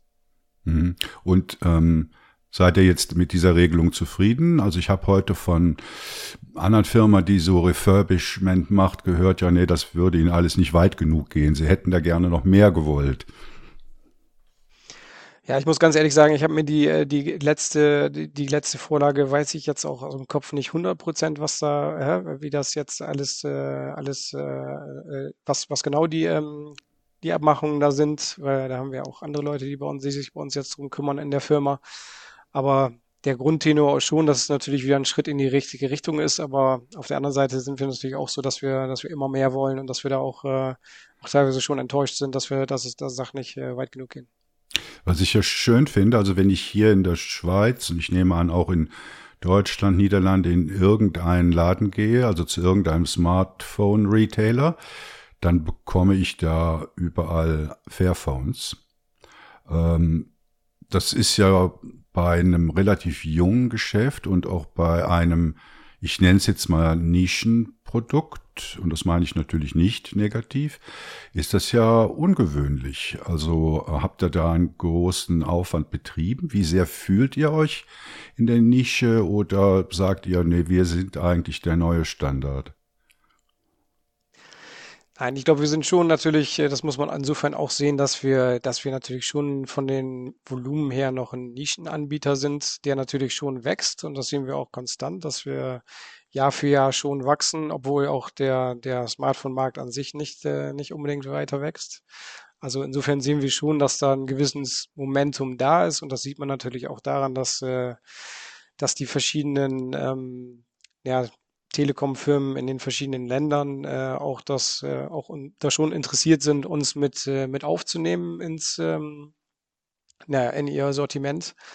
Also da sind wir auch froh mit und das ist aber auf der anderen Seite auch trotzdem was, wo wir natürlich auch als was als kleine Firma einer dieser teilweise vielleicht auch etwas ungesehenen ähm, ja ungesehenen Sachen ist, wie schwer das eigentlich ist, um zum Beispiel äh, viele dieser äh, ja, dieser Firmen zu überzeugen, dass, dass man aufgenommen wird, dass man nicht nur ins Sortiment aufgenommen wird, sondern auch ins Geschäft aufgenommen wird und dass man dann in dem Geschäft auch gleichzeitig natürlich auch noch aktiv äh, angeboten wird. Das ist, äh, naja, das Ziel ist natürlich insofern, dass wir nicht nur uns darauf, ähm, naja, darauf verlassen, dass Leute selber nach dem Fairphone fragen, sondern dass, dass natürlich irgendwann auch die Leute im Geschäft, äh, die Verkäufer sagen, äh, naja, äh, für bestimmte bestimmte Konsumentengruppen, dass eigentlich so ein Fairphone genau das Richtige für, für diejenigen ist. Und äh, ja, aber das ist, äh, das ist weiterhin auch, äh, auch in Bewegung. Also äh, da wollen wir mehr und insofern auch ein kleines bisschen in dem Sinne aus der Nische rauskommen. Aber wir sind natürlich auch realistisch äh, genug, äh, um zu sagen, wir sind jetzt wahrscheinlich nicht, äh,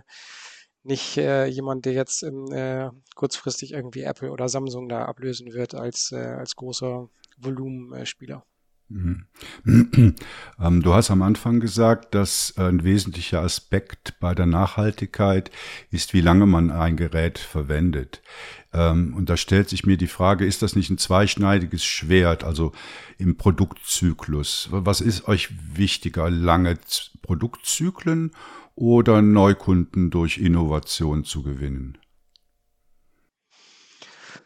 Ähm, ja, eigentlich ist es, äh, ist es natürlich auch mal beides so ein bisschen. Ähm, natürlich ist ein langer Produktzyklus äh, schön, aber wir haben natürlich auch gewisse, gewisse Ansprüche an sowohl an das Produkt, dass das dann auch wieder lange halten muss. Das heißt, wenn wir jetzt zum Beispiel unser heutiges äh, ja, oder, oder ja, eine bestimmte äh, Telefongeneration für viele Jahre unverändert lassen, dann ist es natürlich auch so, dass es immer schwieriger wird, da zum Beispiel äh, in den späteren Verkaufsjahren auch noch äh, Versprechungen machen zu können, was, äh, was jetzt zum Beispiel die Software-Updates und so weiter betrifft, weil wir dann natürlich auch in gewisser Weise abhängig sind von den, ähm, naja, von den Chip, ähm, von den Chip-Herstellern, die natürlich auch äh, gewisse, selber dann gewisse Vorgaben machen, äh, inwiefern, äh, inwiefern der, die Updates da, da lange laufen. Und auf der anderen Seite haben wir natürlich auch, ähm, haben wir natürlich auch schon die Ambition, dass wir naja, Produkte anbiete, anbieten, wo Leute, die Leute toll finden und wo sie auch echt happy mit sind. Und äh, das, äh, na, das erreicht man in dem Sinne natürlich auch, äh, auch teilweise, äh, dass, dass man auch wieder schon ein, ein kleines bisschen besseres äh, Produkt wieder nach ein paar Jahren auf den Markt, äh, auf den Markt gibt. Und, äh, und diese besseren Produkte und die glücklicheren Kunden führen natürlich auch dazu, dass wir äh, indirekt dann unseren Impact eigentlich erhöhen können, weil wir sehen, dass doch wieder mehr Leute es kaufen, dass äh, durch, dadurch, dass mehr Leute es kaufen und dadurch, dass man bei so einer ja, neuen Produkt, äh, äh, neuen Produktlaunch natürlich auch wieder viel Medienandacht bekommt, dass man da, dass man da in dem Sinne auch, ähm, naja, auch, äh, auch wieder den Impact vergrößert äh, und andere, den Rest der Industrie wieder auch ein kleines bisschen unter Druck setzt. Aber vielleicht ist auch, äh, auch was, Carsten, wo du noch ein kleines bisschen äh, einhaken kannst, äh, weil das natürlich auch äh, von der Software-Seite auch wieder viel mitspielt. Ja, na klar. Ähm, also natürlich ähm, ein, ein großes Problem ist natürlich in der langfristigen Wartung, dass äh, man muss die Ersatzteile bereitstellen können für all die Jahre, die man das verspricht, das Gerät zu unterstützen und dann eben auch die Software-Updates. Und den Modus, den wir so im Großen und Ganzen fahren, ist, was wir jetzt mit den letzten Geräten gemacht haben, also auf iPhone 3 und 4, dass wir das so, so ungefähr zwei Jahre und ein bisschen länger vielleicht ähm, tatsächlich verkaufen. Ähm, aber dann eben das, ähm, das Ziel haben, dass auch die letzten Leute, die dann eine bestimmte Produktgeneration kaufen, dann immer noch so lange, wie es irgendwie machbar ist, ähm, die Unterstützung von uns haben, was dann drei Jahre, vielleicht fünf oder vielleicht sogar länger ist, je nachdem, wie wir das dann schaffen in der Zukunft. Aber genau, das heißt dann eben, dass ähm, wenn wir jetzt eben sagen, dass wir ein Gerät zum Beispiel sieben Jahre unterstützen, wenn, wenn das unser Versprechen ist, dann heißt das eben nicht, dass wir das sieben Jahre lang verkaufen wollen, weil das dann irgendwann eben technisch keinen Sinn mehr macht. Ähm, wenn jemand ein sieben Jahre altes Produkt kauft, ähm, dazu ist eben noch einfach zu viel Entwicklung auch in der, äh, in der Smartphone-Industrie. Also die Entwicklung ist eben nicht mehr so schnell, wie das damals bei Fairphone 1 und 2 Zeiten war, wo man gesehen hat, wenn ein Gerät zwei Jahre alt ist, ist es muss man schon starke Kompromisse eingehen. Das ist jetzt alles ein bisschen langsamer. Die Entwicklungen sind dann eben nicht mehr so in den Kernkomponenten, sondern eher in neuen Features. Auch viel in der Software, wo sich viel entwickelt. Aber genau, ähm, das heißt, wir eben haben diesen, diesen Zwei-Jahres-Zyklus im Moment ungefähr ähm, und geben dann Updates Software-Updates und Ersatzteile raus, solange wie es irgendwie machbar ist. Wie macht ihr das mit den Ersatzteilen oder mit den Teilen? Äh, habt ihr dann einfach Verträge mit den Lieferanten, dass die sich verpflichten, über den Zeitraum X, also zwei Jahre lang, äh, die Teile zu liefern? Oder schätzt ihr ab, wie viel ihr in, dem, in den Jahren braucht und kauft das dann alles auf einmal? Ja, das ist schon so eine Mischung aus beiden auch. Das hängt auch sehr, sehr stark von den einzelnen Komponenten ab. Ähm, ein Beispiel, was ich da nennen kann, ist das Display. Ähm, wir hatten, also wir haben halt sehr viele alte Kunden, also unsere, unsere ersten Kundengeneration, wenn man so will, vom Vers von 1 und 2, die jetzt natürlich sagen, das Vers von 3 und 4 sind viel zu groß. Aber tatsächlich ist es einfach so, dass die Displaygrößen, die wir jetzt wählen, ähm, wesentlich verfügbarer sind. Das sind eben die, die Massenprodukte, die man für eine lange Zeit bekommt, wo man für den Lieferanten bessere Unterstützung bekommt. Und dann sind das eben auch solche Sachen, dass wir die Komponenten bewusst so auswählen, dass wir von den Zulieferern, die wir dann brauchen, ähm, tendenziell bessere Unterstützung bekommen. Aber genau, was, was ansonsten die Ersatzteile angeht und die ganzen Module, die wir haben, ein Großteil davon läuft tatsächlich dann über ähm, sehr frühe, möglichst gute Abschätzungen. Ähm, wie lange werden die, die Teile ungefähr leben? Wie lange, wie hoch ist die Chance, dass was kaputt geht zwischendrin? Zum Beispiel bei Batterien weiß man halt ungefähr, wie lange, wie lange so ein Lebenszyklus ist von so einer Lithium-Ionen-Batterie. Ähm, oder auch beim Display, wie groß ist die Chance, dass es doch, doch mal runterfällt. Genau, also da fährt, passiert sehr viel Abschätzung und äh, hoffentlich gute Abschätzung äh, sehr früh, dass wir die Teile auch wirklich früh bestellen können von unseren Zulieferern. Ihr habt gesagt, ihr feiert im Sommer zehnjähriges Firmenjubiläum und wenn ich jetzt rechne, fair von eins, zwei, drei, vier, das heißt, dass ungefähr alle zwei, drei Jahre ein neues Modell rauskommt. Stimmt das, stimmt das so? Ja, das war jetzt so im Durchschnitt. Äh, in der Vergangenheit war das, also wir haben zwar vier Modelle schon gehabt, aber es auch teilweise äh, waren da auch größere Zeiträume zwischen, weil es äh, ja, weil es dann auch von der Entwicklung her teilweise anders gelaufen ist, aber ja, ganz grob, äh, ganz grob ist das schon ungefähr der Fall gewesen, ja. Und ich nehme an, ihr wollt nicht verraten, wann das Fair von 5 rauskommt. ja, ganz überraschenderweise machen wir irgendwie so, so Aussagen zu der Pro Produktroadmap, äh, die, die fallen uns natürlich immer schwer. Insofern äh, können wir da ja, nicht, nicht, viel zu sagen. Ja. Äh, okay, ja, kommen wir vielleicht zur Software-Seite. Äh, wir haben jetzt viel über Nachhaltigkeit im Hardware-Bereich gesprochen, aber ich glaube, was den also vermute ich, den Käufern eines Fairphones auch wichtig ist, ist äh, nachhaltige Software. Jetzt ist es ja so, ihr liefert das Fairphone mit dem Vanilla äh, Android aus. Und ähm, ich bin ja selber äh, noch nicht Kunde vom Fairphone, äh, wird aber bald soweit sein. Mein, mein Huawei-Telefon will nach sechs Jahren immer noch nicht kaputt gehen. ähm, wie ist das mit der Software? Äh, Gibt es da Anfragen bei euch, dass man Custom-ROMs oder äh, entgoogeltes Betriebssystem einsetzt? Gibt es da eine Nachfrage für bei euch? Ähm, ja, also um das so ein bisschen in Zahlen auszudrücken, da haben wir von Fairphone 2 ähm, so eine ungefähre Abschätzung. Da hatten wir ja unser eigenes ähm, Google-freies Betriebssystem auch, was wir bereitgestellt haben. Und gut, von zwei Kunden waren ähm, schon noch mehr, ähm, ja, mehr spezielle Kundschaft, nicht so der Massenmarkt. Das waren eben wirklich sehr, sehr bewusste ähm, Kunden, die das eben sehr bewusst gewählt haben, als wir halt auch noch nicht wirklich bekannt waren als, als Marke. Ähm, und da waren es ungefähr so 10% der, der, der Kunden, die dann sich für das offene System entschieden haben. Ähm, Jan, vielleicht kannst du da mehr zu den aktuellen Zahlen sagen? Ähm, ja, aktuell ist das dann dementsprechend auch noch weniger. Da, da, also wir haben, äh, das kann, da kann Carsten gleich auch noch ein bisschen mehr zu erzählen, aber was, wir sind natürlich auch jetzt neben der ganzen, neben dieser anderen Sachen, die wir machen mit den Materialien und ähm, Reparierbarkeit und äh, Langlebigkeit und so weiter, äh, sind wir auch, glaube ich, einer der wenigen Anbieter, die schon auch ein äh, alternatives OS anbietet und auch sehr die Open Source Community unterstützt. Sprich, wir haben auch alle unsere Source Codes, die sind auch einsehbar und, und wir wirken da auch eng zusammen mit der Open Source Community.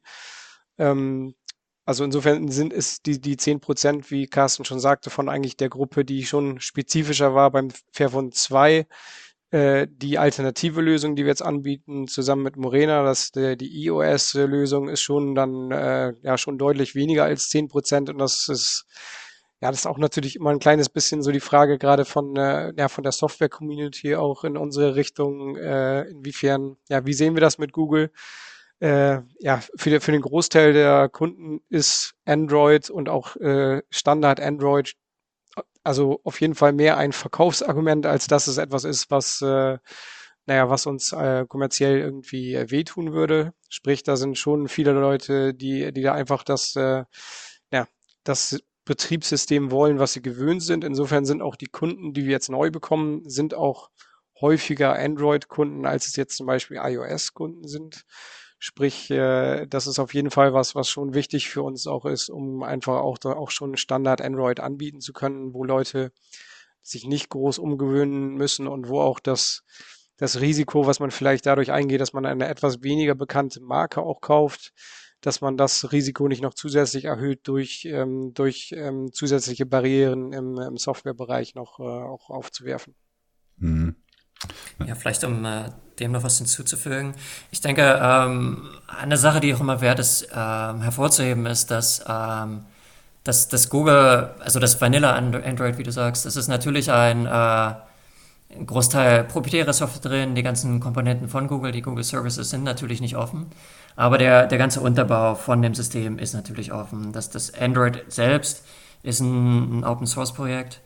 Ähm, wir haben natürlich den Linux Kernel drin ähm, als, als eine der Kernkomponenten von Android, ähm, die offen ist.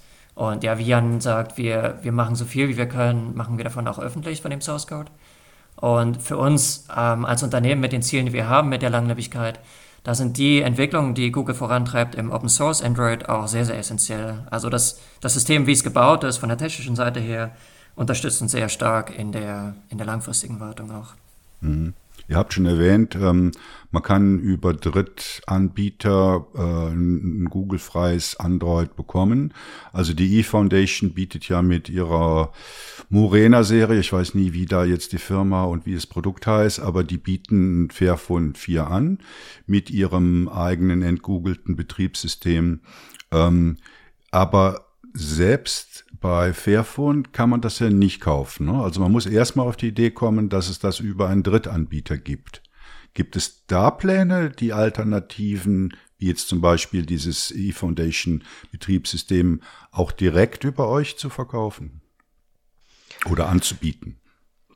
Ja, das, äh, also momentan, wir sehen auch schon, dass, dass da durchaus die, also Kunden das auch schon zu finden wissen ähm, äh, bei der eFoundation. Also das, das, äh, das sehen wir schon, aber gleichzeitig gibt es natürlich immer auch, äh, auch Pläne, um das noch weiter zu verbessern und vielleicht auch noch eine direktere Rolle darin zu spielen. Also das, das sind auf jeden Fall äh, ja, Gedankenspiele und vielleicht auch sogar noch etwas, etwas weiter als Gedankenspiele, dass, dass man da schon in die Richtung guckt, ja.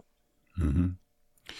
Ja gut, dann bedanke ich mich ganz herzlich bei euch beiden für die interessanten Auskünfte und ähm, ja, äh, wünsche euch viel Erfolg mit eurer Philosophie äh, der Nachhaltigkeit und ähm, ja, wer sich noch nicht angeguckt hat, kann der vielleicht im Laden mal ein Fair von vier in die Hand nehmen und schauen, ob das was für ihn ist. Besten Dank, Jan und Carsten.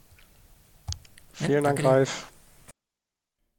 Ja, ich hoffe, das Interview hat euch gefallen und es war informativ für euch. Äh, wir haben viele interessante Themen in diesem Podcast besprochen, die es wert sind, dass ihr da vielleicht Kommentare zu abgebt, Rückfragen stellt oder eure Meinung dazu äußert. Ihr wisst, wie ihr uns erreichen könnt über Matrix, Telegram, Mastodon oder E-Mail. Wenn ihr bei uns mitschreiben und tolle Preise gewinnen wollt, seid ihr immer herzlich eingeladen. Für diese Folge bedanke ich mich ganz herzlich beim Ferdinand und bei der Leo für ihre Bereicherung. Danke, bis bald. Gerne doch und bis zum nächsten Mal.